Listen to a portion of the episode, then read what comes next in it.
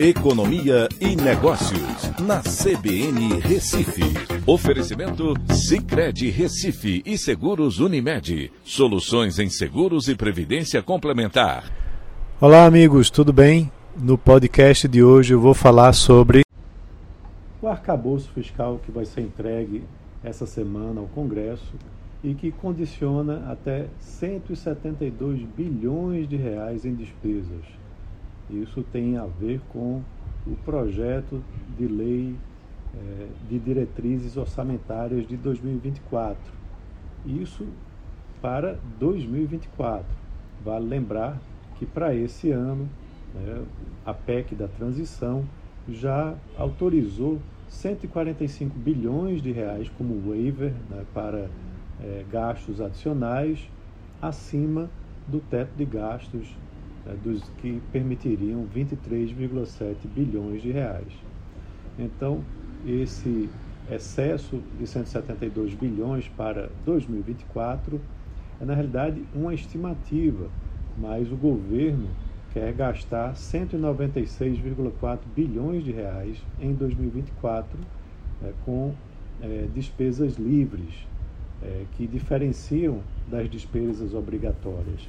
As despesas livres são aquelas que podem ser alocadas pelos ministérios em políticas públicas e também no seu funcionamento, englobando aí gastos com água, luz e terceirizados.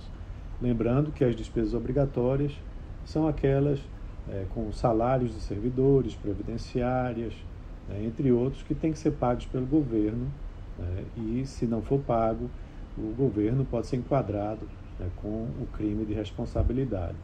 Então, o arcabouço fiscal, na maneira que foi montado, ele permite um gasto adicional né, para o ano que vem de 172 bilhões de reais, muito próximo desse gasto adicional né, para esse ano. Então, teremos aí um gasto a mais no ano de 2024, né, a depender da aprovação desse arcabouço fiscal. Se o arcabouço fiscal não for aprovado, é, você vai ter né, uma manutenção da regra do teto de gastos com uh, um crescimento que vai depender da inflação do período, mas que deve ficar na casa dos 24, 23 bilhões de reais. Então é isso, vamos aguardar né, para ver o desenrolar da apresentação e aprovação, se acontecer, do novo arcabouço fiscal.